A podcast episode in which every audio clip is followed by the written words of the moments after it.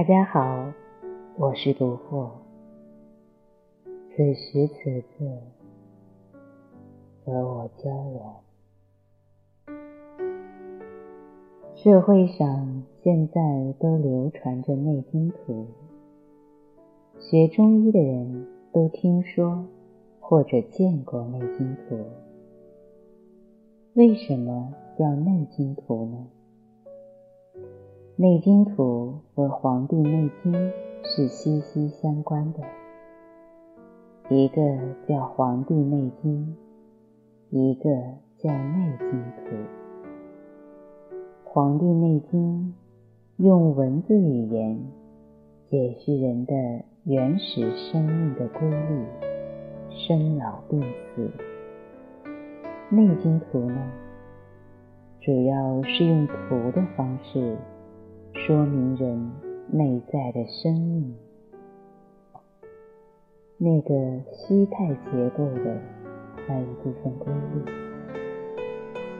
据说《内经图》属于《黄帝内经》。《黄帝内经》讲到的提切天地、呼吸精气、把握阴阳、独立守神。四个大的课题，但怎样去做呢？他没有提供方法。方法论到底在哪里呢？在《内经图》里面，《黄帝内经》是理论法，《内经图》就是他的方法论。真正要学懂《黄帝内经》。必须体验式的学习《内经图》。体验式的学习不是你认识那几个字，这些字连小学生都能认得，但是你不知道它的含义。那个含义需要你去用你的生命体验式学习。而不是用头脑学习。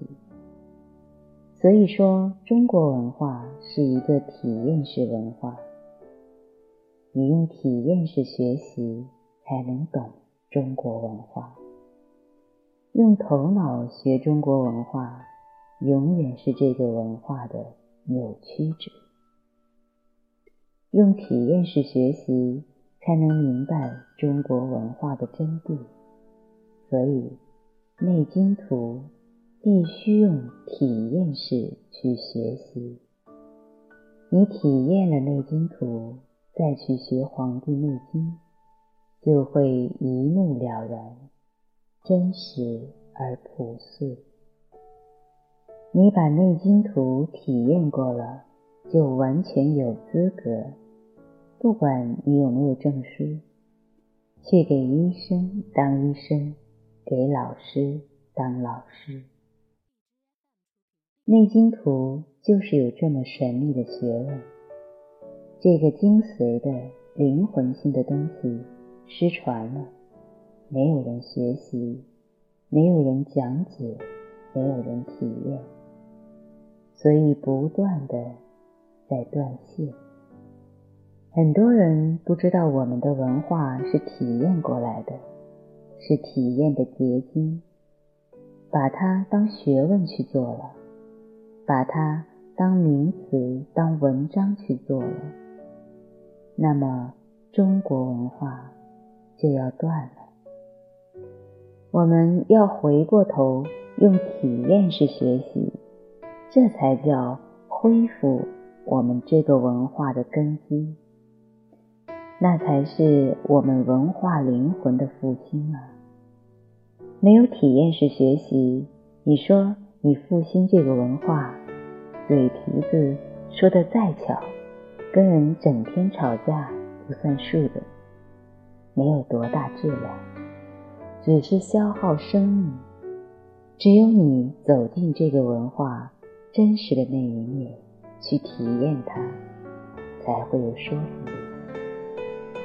中华民族有一句非常伟大的豪言壮语，可以说，世界任何一个民族都没有这样的豪言壮语，那就是“我命由我不由天”。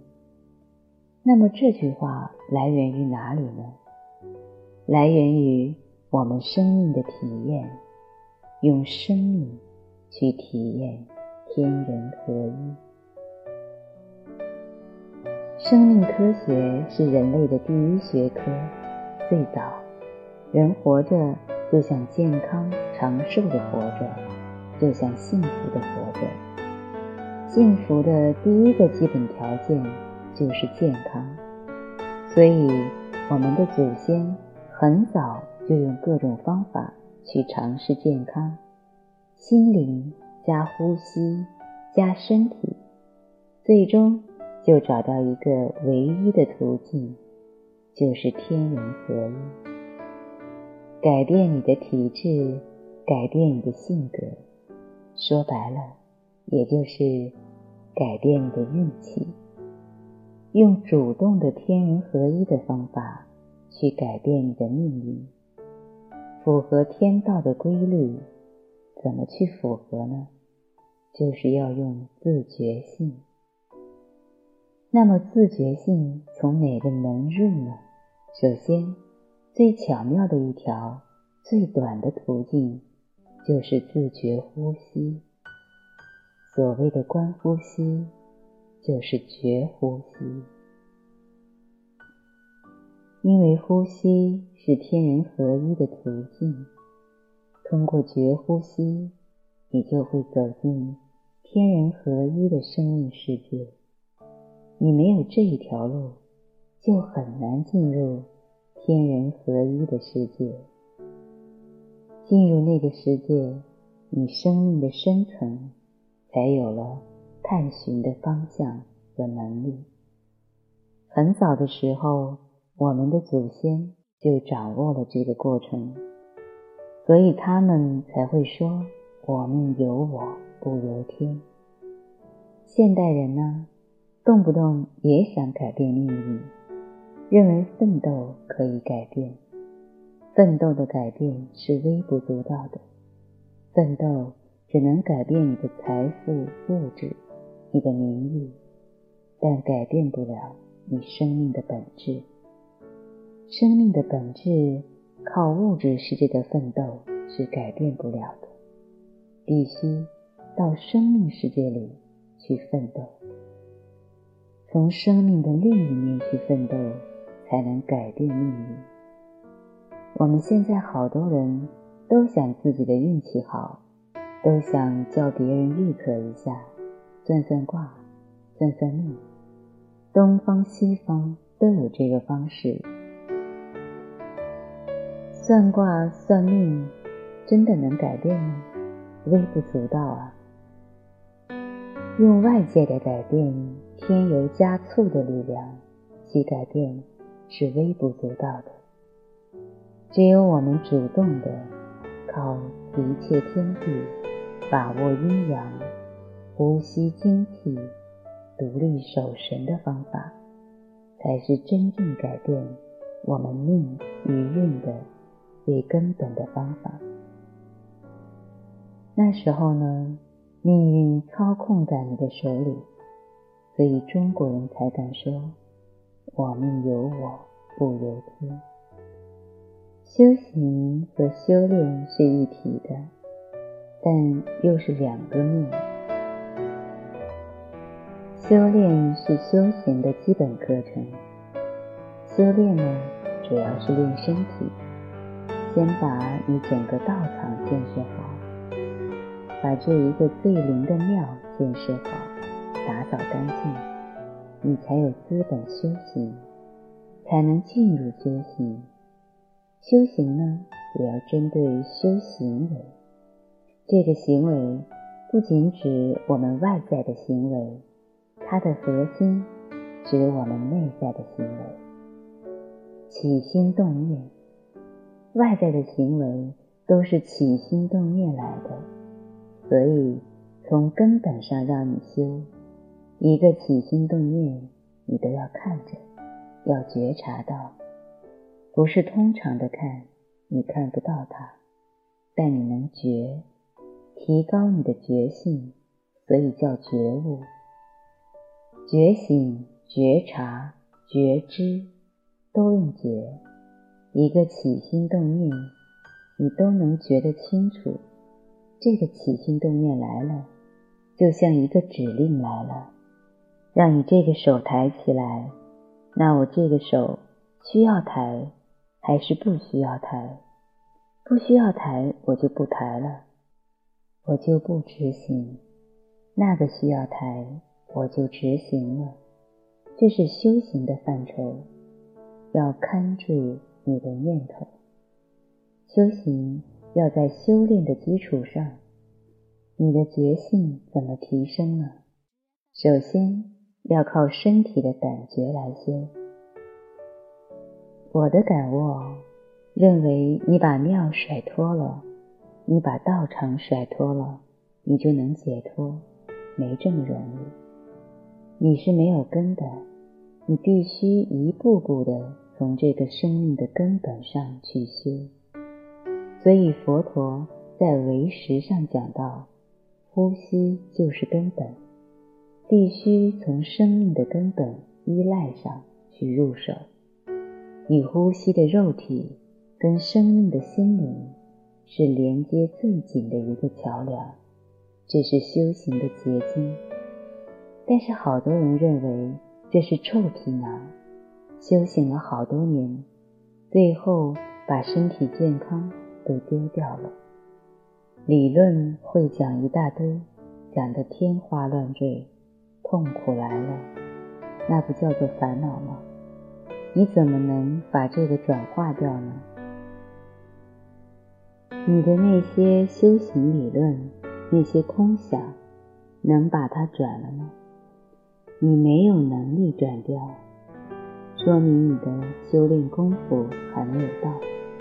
修行上就达不到你理想的目的和目标，所以好多人都忽视了修炼，注重了修行，弄得身体一塌糊涂。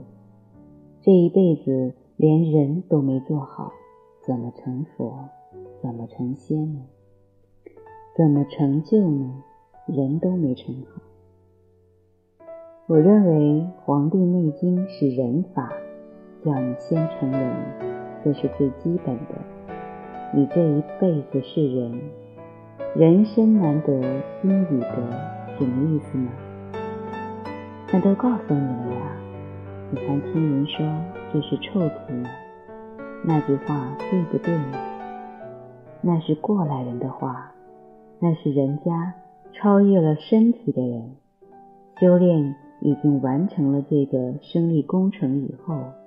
进入修行阶段的人说的话，不是你刚有信仰的人说的话。这是我的认识。也有些人呢，光注重了修炼，不注重修行，在心灵方面，在精神方面修行不够，结果修偏了。生命的灵性是根，是目的，最后又给丢掉了。所以这两类都走向了偏激的修。只有把身心首先合一，先合成一个人，把自己理解透了，才有资格修行。你连自己还没有了解，没有搞明白，你想成什么呢？那才叫做大妄想啊！地球上的人分为东方和西方。中医是中国文化的窗口，西医是西方文化的窗口。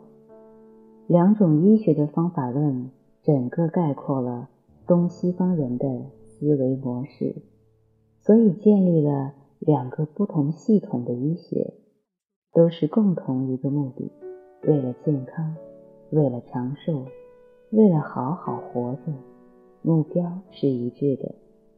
但是方法论呢？一直在吵架，这一个不承认另一个，为什么不承认呢？他的纠结在哪一个焦点上呢？在思维模式的转化、转换这个焦点上纠结。西医是线性思维，中医是曲线思维，所以两个思维模式完全不同。曲线思维的人认为线性思维的人太笨了，做出了好多负作用，靠脑子一发热就把这个事干了，把一个生命毁了，很生气。